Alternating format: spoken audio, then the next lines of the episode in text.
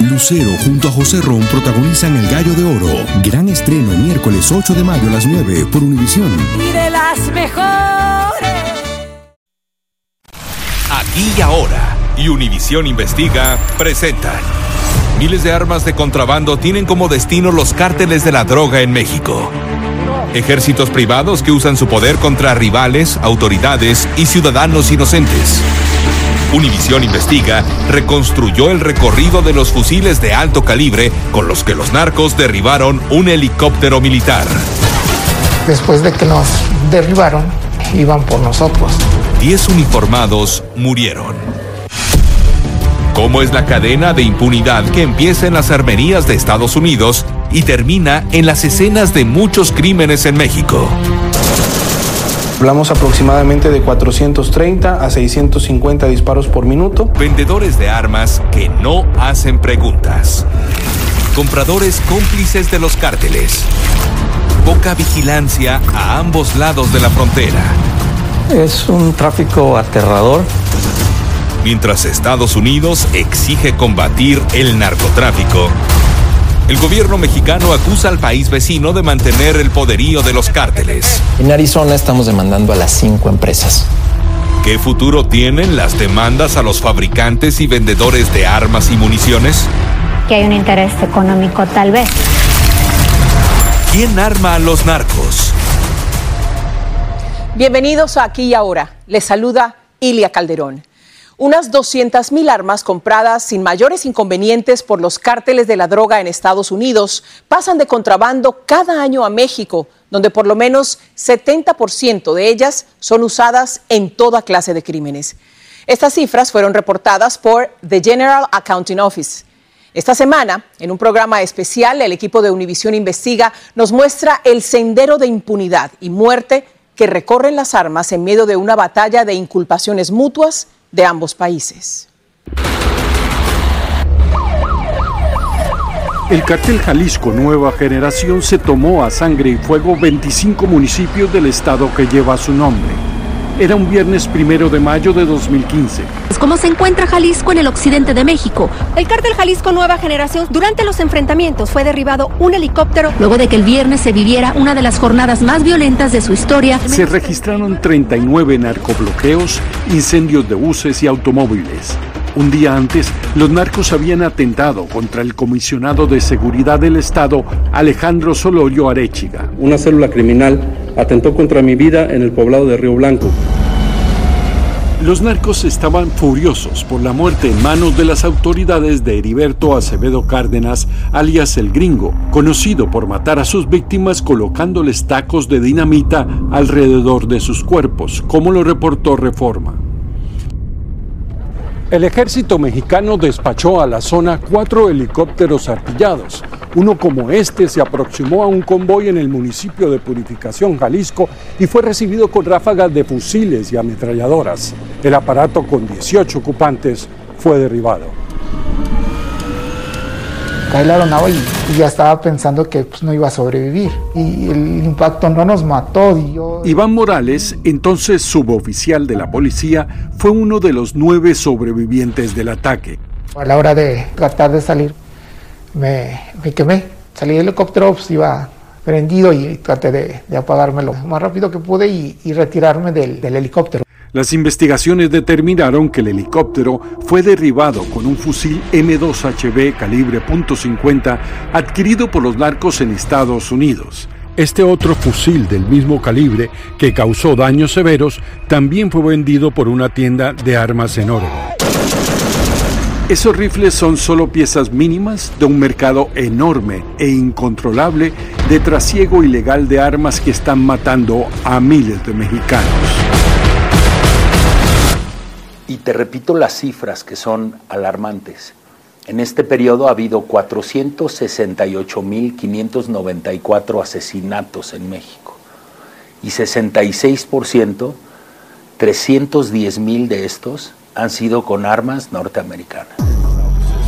Arturo Cervantes es académico de la Universidad Anáhuac, México, y miembro de la Alianza Global para la Prevención de Violencia. El fusil de asalto calibre .50 usado para derribar el helicóptero está cada vez más presente en los ataques del crimen organizado en México. Fue usado en el atentado contra el jefe de la policía en Ciudad de México, Omar García Harfuch.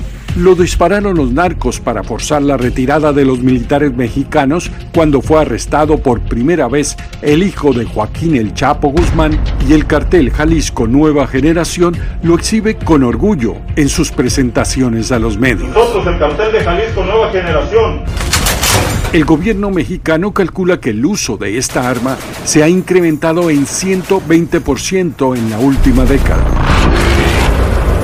Univisión investiga, reconstruyó paso a paso la trayectoria del arsenal que usaron los narcos para derribar el helicóptero militar, desde la tienda de Estados Unidos hasta el paraje donde Morales perdió su rostro. Es un camino de muerte e impunidad que recorren miles de armas armas que vienen por la frontera desde Estados Unidos que son, son compradas en armarías, miles de armarías en los estados fronterizos y otros estados de Estados Unidos que llegan a manos del crimen organizado y otras personas que se usan en miles y miles y miles de delitos violentos. Esto ocurre en un ambiente complicado para la ATF, la oficina federal encargada del control del alcohol, tabaco y armas de fuego, según este ex agente de la entidad. Timothy Sloan fue agregado de la ATF en la Embajada de Estados Unidos en México entre 2019 y 2021. En una entrevista exclusiva con Univision Investiga, expresó su frustración por la manera como la agencia fue relegada por el actual embajador en México, Ken Salazar. Se convierte en el embajador de México, donde supuestamente debe parar el flujo de armas a México y su primera acción es retirar a la ATF como la agencia líder. Eso dice algo, ¿no? Siendo senador demócrata de Colorado en 2005, Salazar votó a favor de una ley que impide demandar a los fabricantes y vendedores de armamentos por el uso ilegal de las armas. Él no jugó ningún papel en la reducción del tráfico de armas en México durante mi estadía allí. Cero. La ley se ha convertido en uno de los mayores obstáculos para el avance de dos demandas del gobierno de México contra productores y vendedores de armas en Estados Unidos. Pedimos una entrevista con Salazar y enviamos un cuestionario para conocer su posición. El embajador no respondió. La periodista de Univisión Investiga, Mónica Romero, le consultó el tema al presidente López Obrador. ¿Considera usted una desventaja trabajar en un tema como el combate de tráfico de armas de Estados Unidos hacia México con un embajador que votó a favor de esa iniciativa? No conozco ¿eh? el antecedente, no sabía. Eh, las denuncias que hemos presentado nosotros en este gobierno no han sido rechazadas por el gobierno del presidente Biden y ese gobierno está representado aquí, porque en Salazar, y él nunca ha expresado estar en contra de nuestra postura.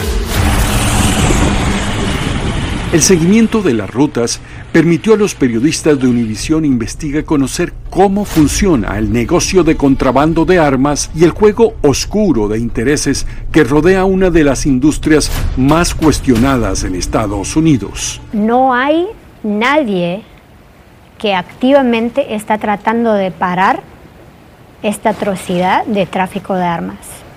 Creo que hay intereses creados, económicos, que nadie quiere pararlo. Los controles no se ven, según Belén Olmedo, abogada penalista de Arizona.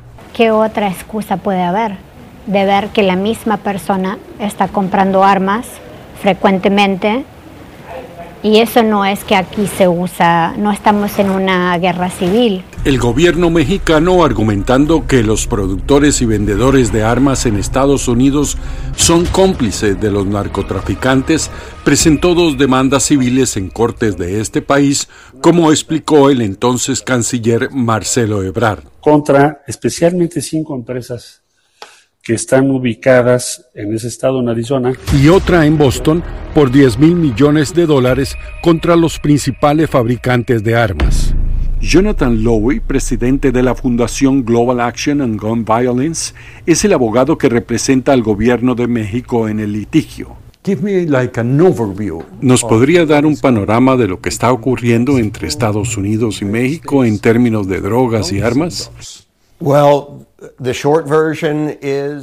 La versión corta es que Estados Unidos envía armas a México a través de la frontera. Los carteles de la droga usan esas armas para enviar fentanilo y otras drogas al norte.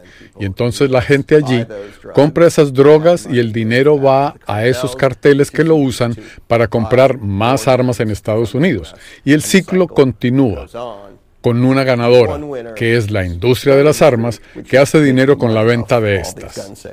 ¿Por qué insistimos en esto? Porque si no paramos este flujo tremendo de armas hacia México, ¿cómo vamos a frenar la violencia aquí? El poderoso lobby de las armas había logrado que las tiendas no tuvieran que reportar las ventas de fusiles semiautomáticos como el que derribó el helicóptero mexicano. Pero la administración Obama obligó a hacerlo a los negocios de los cuatro estados fronterizos. Los narcos se buscaron la forma de comprar en estados que no debían cumplir con ese requisito. Oregon es uno de ellos. Y las armas nunca expiran, las armas duran para siempre. Una operación secreta para detener a un poderoso capo fue interrumpida por un ataque a gran escala. Veíamos cómo atravesaban las, las balas, ¿no? El helicóptero. Y muchos de, de los, del personal que íbamos, pues sí fallecieron en ese momento. Un sobreviviente decide quitarse la máscara. Dicen que traigo la suerte a todo el que está a mi lado. Y esa es mi mala fortuna. Basada en el clásico de Juan Rulfo, llega Univisión, El Gallo de Oro. Supongamos que la caponera puede inclinar la suerte a quien ella quiera. ¿Estás tardando en conquistarla? Con Lucero, José Ron y Plutarco Asa. Este gallo está cambiando la vida. En una historia legendaria de amor y azar. No trates de cambiarme, no lo vas a lograr. El Gallo de Oro, gran estreno miércoles 8 de mayo a las 9 por Univisión.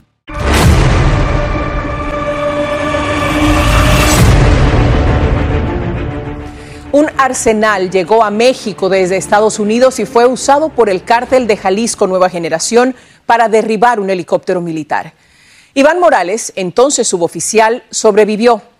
El ex policía le contó a Mónica Romero cómo logró salvarse.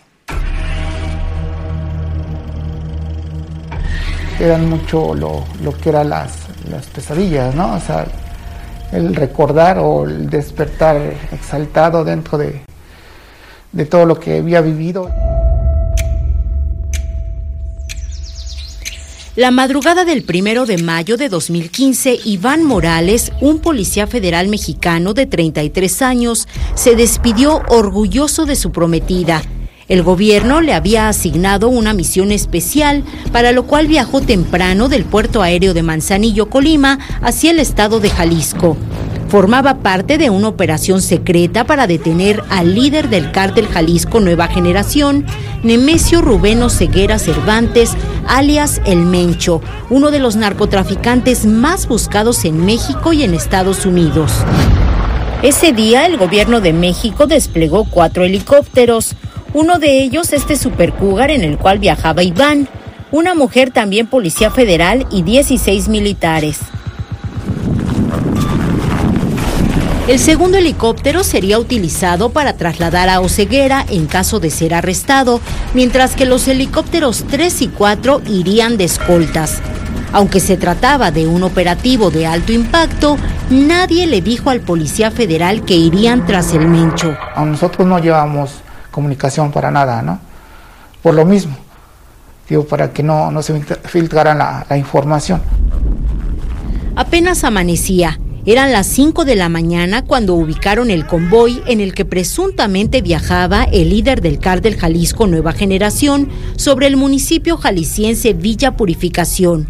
Al acercarse, el primer helicóptero de la Fuerza Aérea fue sorprendido con una artillería que incluía rifles calibre .50, lanzacuetes y granadas. El plan del ejército mexicano era que el helicóptero se acercara al perímetro, eliminara las amenazas, localizara y detuviera a Oceguera, pero los narcos dieron el primer golpe. Lo único que, me acuerdo es que pues, los impactos.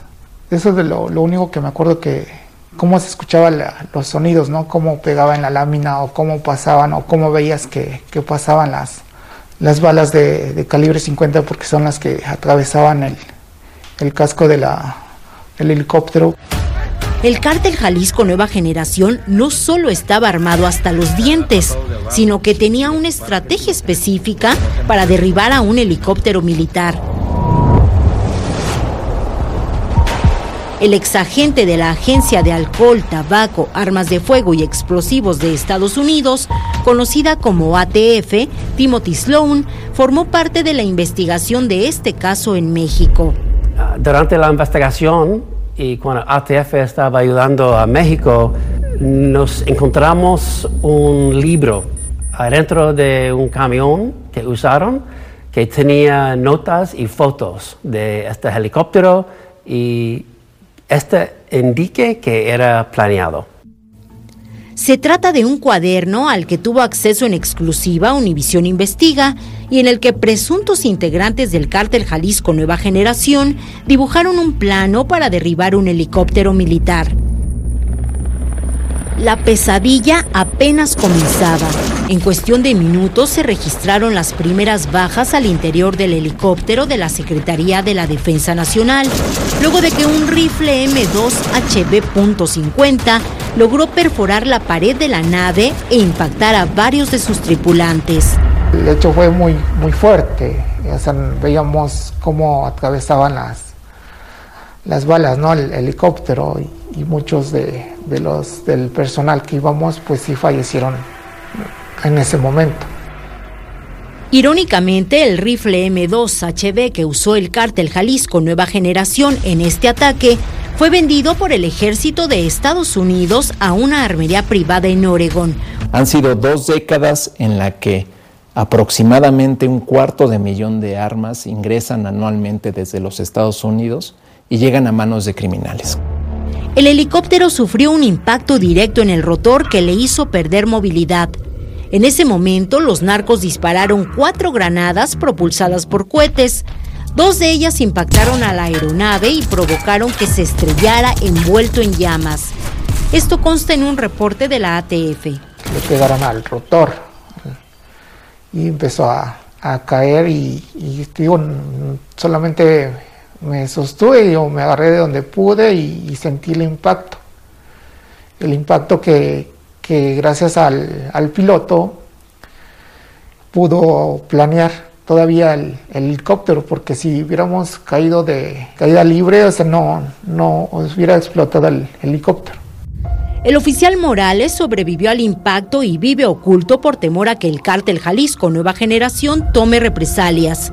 Él narró su historia a Univisión desde un lugar que pidió que no identificáramos. Después de que nos derribaron, pues seguía los impactos porque iban por nosotros. Todavía a los que quedábamos vivos nos iban a, a, rematar. La única salida del helicóptero estaba en llamas. Yo sí pensé que iba a fallecer ahí, ¿no? Y por todo lo, la magnitud de, de todo lo que estaba pasando afuera. O sea, sí se escucha bastante fuerte. Cuando cayó el helicóptero yo estaba bien, o sea, no, no, no me había quemado todavía.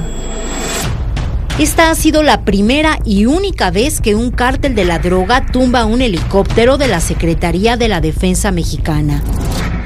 Las armas utilizadas en el derribamiento del helicóptero fueron un rifle M2 HB calibre .50, un Barrett .50 vendido por una armería de Texas, un lanzacuetes iraní, otro lanzacuetes que había sido vendido a un gobierno centroamericano, pero que fue robado y revendido a los narcos en México y cuatro granadas. A diferencia de Estados Unidos, en México no es tan sencillo adquirir un arma. En todo el país existe una sola armería, que es esta, depende de la Secretaría de la Defensa Nacional.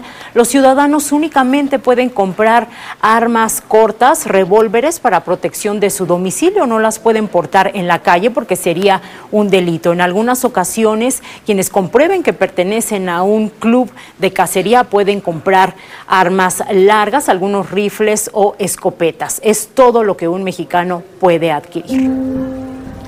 En el ataque al helicóptero murieron nueve de los 18 tripulantes, la mujer policía y ocho militares. Sobrevivieron Morales y siete soldados que también quedaron discapacitados de por vida y dados de baja de las Fuerzas Armadas. Cuando me encontraron me, cuentan que, yo les decía que, que, me iba a casar y que iba a tener un hijo. Digo, yo quiero conocer a mi hijo. Que fue, es, más que nada esa, esa fuerza que, que tuve, ¿no? Por, por salir. Con quemaduras en el 70% de su cuerpo, Morales corrió, esquivó las balas de los narcos, brincó una cerca y se escondió detrás de una piedra. Ahí permaneció hasta que escuchó el sonido de los otros helicópteros de la Sedena. Condecoración al mérito policial de primera clase de la División de Inteligencia al suboficial Iván Morales Corrales. La única vez que se le vio en público fue cuando el entonces presidente de México, Enrique Peña Nieto, le entregó un reconocimiento en un evento nacional. Volteo y, todo el personal empieza a aplaudir, ¿no? Eso fue eh, muy emotivo para mí y, demostrar, ¿no? También que, que a pesar de, todo, de todas las circunstancias, o sea, yo seguía ahí de pie pues yo, yo quise que vieran ¿no? mi, rostro, o sea, no, no, no era por, por lástima o que me tuviera lástima, ¿no? Al contrario, ¿no? O sea, sé que, que había tenido un accidente, tenía un atentado en contra de, de nosotros, o sea, del personal, y, y, y solamente ver o demostrar que, que, sí hay cicatrices, ¿no? Que duelen, que te dejan, pero puedes salir adelante, a pesar de todo eso. En pueblos y ciudades de Estados Unidos abundan las armerías. Creo que sería muy relevante para la población en Oregon saber que quizás la tienda de la esquina le está proveyendo al crimen organizado de armas de alto poder. Dicen que traigo la suerte a todo el que está a mi lado. Y esa es mi mala fortuna. Basada en el clásico de Juan Rulfo, llega Univisión, El Gallo de Oro. Supongamos que la caponera puede inclinar la suerte a quien ella quiera. ¿Estás tardando en conquistarla? Con Lucero, José Ron y Plutarco Asa. Este gallo está cambiando la vida. En una historia legendaria de amor y azar. No trates de cambiarme, no lo vas a lograr. El Gallo de Oro, gran estreno miércoles 8 de mayo a las 9 por Univisión.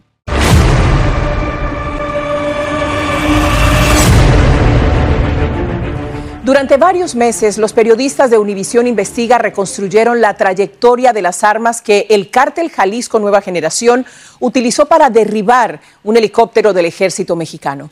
Gerardo Reyes nos cuenta quién vendió las armas, quién las compró, cómo pasaron a México y qué hicieron y qué dejaron de hacer las autoridades de ambos países.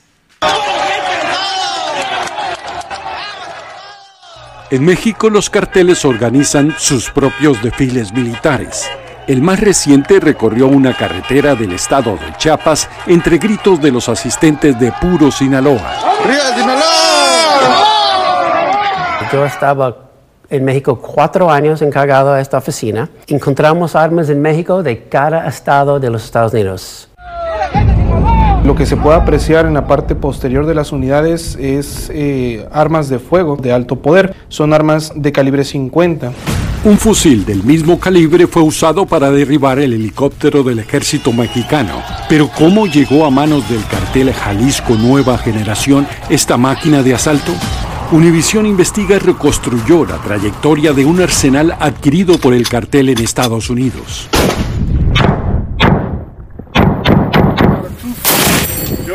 Jorge Corbato es fabricante de armas y ha sido instructor de la policía del condado de Miami-Dade. Esto es para dispararle a un coche, a un helicóptero. Sin duda, el carapacho, el piso, lo que sea de un helicóptero lo traspasa. La historia comienza con este joven mexicano-americano, Eric Flores Elortegui, entonces de 30 años, y su socio Robert Allen Cummings, un comerciante de Eugene, Oregon, aficionado a las armas y los automóviles. El escenario de fondo son los paisajes apacibles del estado de Oregón que hasta hace unos 10 años no aparecía en los mapas de urgencia de la Agencia de Control de Armas, Tabaco y Alcohol, ATF. Hoy se sabe que es uno de los estados favoritos del cartel Jalisco Nueva Generación para ir de compras. Creo que sería muy relevante para la población en Oregon saber que quizás la tienda de la esquina le está proveyendo al crimen organizado de armas de alto poder. Y no es algo del pasado. En 2019 esta tienda de Gersham al este del estado, fue una de las más utilizadas por una banda del cartel para enviar más de 150 armas a la organización criminal según documentos judiciales. Durante una visita a la tienda, un empleado nos dijo que la ATF no tiene la versión completa de los hechos. La tienda no afronta cargos. Volviendo al recorrido de las armas, Flores recibió entre 2013 y 2014 un total de 72 mil dólares que utilizó para una frenética jornada de compras. El fusil M2HB lo adquirió en JNC Manufacturing, armería al norte de Oregon, que funciona en una residencia familiar. Una persona que se identificó como representante de la firma, pero pidió mantener su nombre bajo anonimato, confirmó que vendió a Flores ese y otros cinco fusiles de la misma marca. So the U.S. government said he's okay to buy guns, so we, we sold him guns. En esta corte de Portland, capital de Oregon, Flores fue acusado de actuar como un intermediario del cartel Jalisco Nueva Generación con la complicidad de Cummins. My understanding tengo entendido que Eric Flores compró armas de fuego que fueron usadas por el cártel Jalisco Nueva Generación en el ataque a un helicóptero en México donde murieron soldados y oficiales de la policía. De acuerdo con la acusación, Flores salió de California en su automóvil hacia Oregon para recoger un cargamento que incluía tres rifles Barrett .50, múltiples rifles calibre .308, varios AK-47 o cuerno de chivo y una pistola Colt 38. Las armas habían sido compradas por Cummins a cambio de una comisión que Flores le pagó. John Coligo, quien ha sido abogado de Cummins, explica cómo se conocieron. Tuvieron eh, paso tiempo, entonces por eso empezaron a practicar y visitar y todo esto. Una vez comprado el armamento, Cummins lo guardaba en su casa de esta zona rural de Eugene, Oregon, a la espera de que Flores le diera la señal para enviar los burritos, como ellos se referían a las armas, para no despertar sospechas. Visitamos la casa de Cummins y dejamos nuestra información con sus vecinos, pero no nos respondió. Cuanto a esto de la mentalidad infantil, a childhood mentality, que usted puso en el, en el sentencing memorandum? Él, no, no, di cuenta, dio cuenta a las consecuencias de acciones y solo estaba pensando en el momento y ay, este es, divertido y no está pensando sobre consecuencias posibles. Entonces por eso es, es un poco infantil. La tienda donde Cummins compró las armas no era exactamente un local comercial, sino este garaje de una casa de un barrio residencial de Oregon City. Hey everybody. Steve with Adaptive Firing Solutions. Propiedad de Steven Real, dueño de Adaptive Firing Solutions. Real nos dijo que no podía atendernos porque estaba muy ocupado. Su nombre es relativamente conocido en la comunidad. A principios de 2023 se postuló a la Junta Escolar de Eugene bajo la consigna de que la política debía quedarse fuera de los salones de clase. Real no afronta ninguna acusación criminal. Flores recogió las armas en Oregon en mayo de 2014 y viajó en automóvil hasta Calexico, California. En el camino hizo una parada en este Home Depot de Hillsborough, Oregon, donde compró un esmeril con el que borró el número de serie de varias de las armas. Carlos Frasetti, ingeniero mecánico especialista en armas del canal de YouTube Backyard Ballistic, explica que el procedimiento no es complejo. Bueno, lo que hacen normalmente, según mi experiencia, es utilizar algún tipo de herramienta abrasiva. Podría ser un Dremel. Las autoridades también pueden recuperar el número. Lo que haces es simplemente aplicar una solución líquida. Es una solución a base de agua de color verde oscuro y lo dejé reposar ahí durante aproximadamente un minuto. Flores entonces despachó las armas a México. En junio de 2014, el ejército mexicano incautó varias de ellas en San Luis Río, Colorado. Iban camufladas en un cargamento de alfalfa. Algunas de las armas conservaban el número de serie, lo que permitió a ATF ubicar a Cummins. En un encuentro con un agente encubierto, el comerciante reconoció su papel de intermediario de Flores, según la acusación. La ATF confiscó 400 mil dólares en efectivo que guardaba Cummins en su casa. El 11 de junio de 2015, Flores reconoció a la ATF que le transfería las armas a un mexicano de Lincoln City, Oregon, pero cuando los agentes lo presionaron para que diera el nombre, respondió que prefería pudrirse en una cárcel, afirma un documento judicial. Para la fecha del interrogatorio de la ATF, el cartel ya había derribado el helicóptero del Ejército de México. Sentimos los impactos y cuestiones de minutos nos tiraron, o sea, no, no dio tiempo ni de, esquivar ni nada. Sí fuimos un, un blanco muy fácil. Flores dejó de cooperar con la ATF. Su búsqueda se convirtió en la prioridad número uno de la agencia en México. Timothy Sloan, quien fue jefe de ATF en México, lo localizó en ese país en 2018. No estaba escondido o usando un nombre falso ni nada así teníamos un orden de arresto en los Estados Unidos, pero con esto no podemos arrestar a alguien en México que es mexicano también. Entre tanto, Cummings fue sentenciado a 36 meses de cárcel que ya cumplió. Este revólver Colt también hizo parte de las compras de Flores. El diseño de las armas es un argumento que el gobierno de México ha utilizado para alegar que los fabricantes saben en manos de quién terminan. Queremos entrar a la etapa de producción de evidencia porque ahí podremos saber cuánto saben las empresas de sus consumidores en México. En una demanda por 10 mil millones de dólares presentada en Estados Unidos por México, se cita el caso de las pistolas calibre 38 con nombres como El Jefe y Emiliano Zapata 1911. En su respuesta a la demanda, Colt argumentó que el gobierno mexicano no demostró una relación entre el marketing de las armas Colt Still making history. Y el daño que ocasionan en México. La demanda fue rechazada por un juez de Boston, citando una ley de 2005 que protege a fabricantes y vendedores de armas. Desde México demandan a fabricantes y vendedores de armas en Estados Unidos.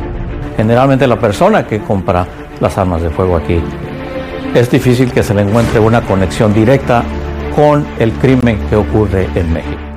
Dicen que traigo la suerte a todo el que está a mi lado. Y esa es mi mala fortuna. Basada en el clásico de Juan Rulfo, llega Univisión, El Gallo de Oro. Supongamos que la caponera puede inclinar la suerte a quien ella quiera. ¿Estás tardando en conquistarla? Con Lucero, José Ron y Plutarco Asa. Este gallo está cambiando la vida. En una historia legendaria de amor y azar.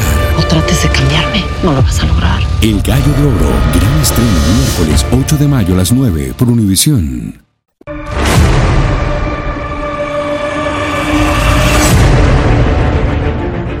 Arizona es un estado donde funcionan varias tiendas de armas que son favoritas de los narcos. Así está consignado en una demanda del gobierno mexicano en Estados Unidos. Gerardo Reyes de Univisión Investiga nos explica cuáles son y qué opinan sus dueños. El gobierno mexicano alega que en Arizona operan cinco armerías favoritas de los narcos, aunque podrían comprar las armas en más de mil tiendas situadas en el camino los carteles prefieren estas armerías porque saben que no ponen obstáculos a sus compras, según alega la demanda de México. Alejandro Celorio, consultor jurídico de la Secretaría de Relaciones Exteriores de México, explica por qué esos negocios en particular. En Arizona estamos demandando a las cinco empresas que consideramos representan eh, la gran mayoría del punto de origen de las armas decomisadas en México. Los carteles compran a través de intermediarios o prestanombres, como le explica la abogada Belén Olmedo, quien ha representado hispanos acusados de prestarse para esa transacción. A los jóvenes siempre les ofrecen dinero y el dinero es muy poco. El dinero a veces son 100, 200, 300 dólares. A veces son personas que se acercan y empiezan a amenazar a la familia de alguien esto lo he visto con personas más adultas. En Arizona los criminales pueden hacerse de rifles semiautomáticos tipo AR-15. También hay disponibles rifles calibre 50 y sus municiones. Jorge Corbato es un fabricante de armas. Jorge, ¿cuánto tiempo necesita un integrante de un cartel mexicano para aprender a disparar esta arma? Un par de horas. Humberto Díaz es abogado penalista de California. Por desgracia, el, dinero, las ganancias para ellos ¿verdad? son bastante jugosas. La demanda argumenta que menos del 10% de las tiendas de Arizona vende el 90% de las armas utilizadas en crímenes en México. Las armerías demandadas son Diamondback Shooting Sports, SNG Tactical, Loan Prairie, The Hub, Ammo AZ y Sprague Sports. Virahav Danger Murphy es el dueño de Ammo AC, una de las armerías demandadas. Esta tienda vende anualmente entre 227 a 567 armas que llegan de contrabando a México, sostiene la querella. Las paredes de su tienda en el norte de Phoenix están tapizadas de armas de guerra. Para Murphy es motivo de orgullo. Somos la tienda minorista de armas más grande en términos de volumen en Arizona. Vendemos 30.000 armas al año. Entonces nos llaman la Apple Store de las tiendas de armas porque todo está en exhibición para que puedas interactuar como si fuera una tienda Apple. El armero explicó el poder de un rifle Barrett calibre 50. Una ráfaga de calibre 50 causaría un gran agujero a un cuerpo humano. Pudiera imaginarme una ráfaga de calibre 50 impactando el motor o el tanque de gasolina o algo parecido. Sí, para derribar un helicóptero. Aquí no tenemos ese problema. Murphy niega que haya algo sospechoso. Muchas veces es porque somos los únicos que lo tenemos en este negocio. Debido a que vendemos tantas armas, hacemos muchos negocios con distribuidores. Cuando se trata de artículos difíciles de conseguir como ese, somos los únicos que lo tenemos. Recibimos clientes de todo el estado. ¿Por qué? Porque realmente tenemos lo que están buscando. Pero, ¿cómo opera el negocio del contrabando de armas? El comprador de un arma debe ser ciudadano o residente legal de Estados Unidos. Para superar ese obstáculo, los narcos obtienen el servicio de ciudadanos de este país, prestanombres. A sabiendas de que el arma será despachada a México en cuestión de horas o días, el prestanombres firma esta forma oficial en la que certifica que él es el verdadero comprador. Si es descubierto, la Fiscalía Federal lo acusa de falsa declaración, un delito menor que no acarrea penas muy altas. A veces es un crimen que te pueden eh, dar un año de cárcel, a veces son cinco años de cárcel con rara ocasión llegamos a, 10 años de cárcel. Los intermediarios podrían recibir un mayor castigo si se demuestra su relación con el narco. Generalmente la persona que compra las armas de fuego aquí es difícil que se le encuentre una conexión directa con el crimen que, eh, que ocurre en México. La abogada Olmedo dice que algunos de los intermediarios no saben en el problema en el que se están metiendo. Yo tengo muchísimos llamados de gente que habla y dice, bueno, hace un año o hace seis meses que voy comprando una o dos armas por vez y ahora me está llegando una carta de ATF, por ejemplo, diciendo de que están viendo mi historial de compras y que Estoy en problemas. Por lo general son armas de guerra. Los dueños de las armerías tienen la obligación de analizar a sus clientes antes de vender sus mercancías. Hay varios signos externos que deben tener en cuenta. Jonathan Lowy representa a México en tribunales estadounidenses. Cualquier persona razonable sabe que un comprador no está comprando 10, 15, 80 armas para él. Las está comprando para pasarlas de contrabando. Las visitas reiteradas de un comprador también deben considerarse como una señal de alarma. Hemos visto cuando los traficantes de los carteles llegan a una tienda y después regresan en cinco días, compran más fusiles de asalto y regresan por más semanas más tarde. México alega en la querella civil que las armerías demandadas no tomaron esas precauciones y vendieron armas que después fueron incautadas, ya sea cuando iban a ser ingresadas ilegalmente a México o en escenas de crimen en ese país. México presentó el día de hoy en Arizona. El exsecretario Marcelo y el gobierno mexicano me han acusado de permitir que se realicen compras con prestanombres. Y si realmente hubieran verificado o investigado un poco más y no solo le hubieran pedido al Departamento de Justicia de Biden información sobre mí para poder demandarme y profundizaran un poco más y hablaran con la oficina de campo local, con la ATF, sabrían que trabajamos con la ATF todos los días para tratar de prevenir el tráfico.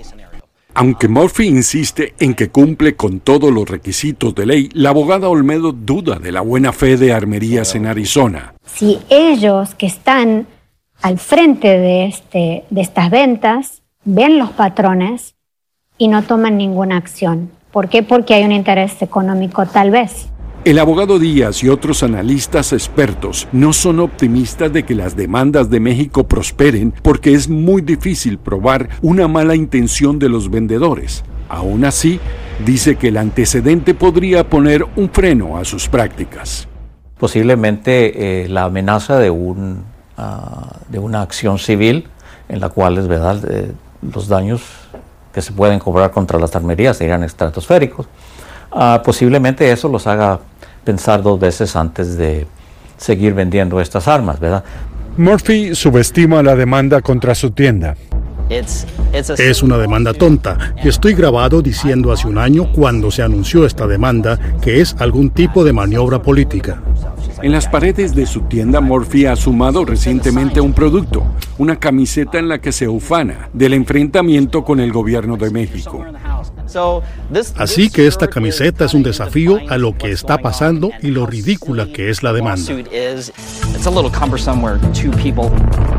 Al final del día de esta entrevista, podrían haber salido de Estados Unidos con destino a México más de 500 armas de contrabando, de acuerdo con las estadísticas. Un día más en la lucha de Iván Morales contra las secuelas que dejó el atentado en su vida. muy doloroso.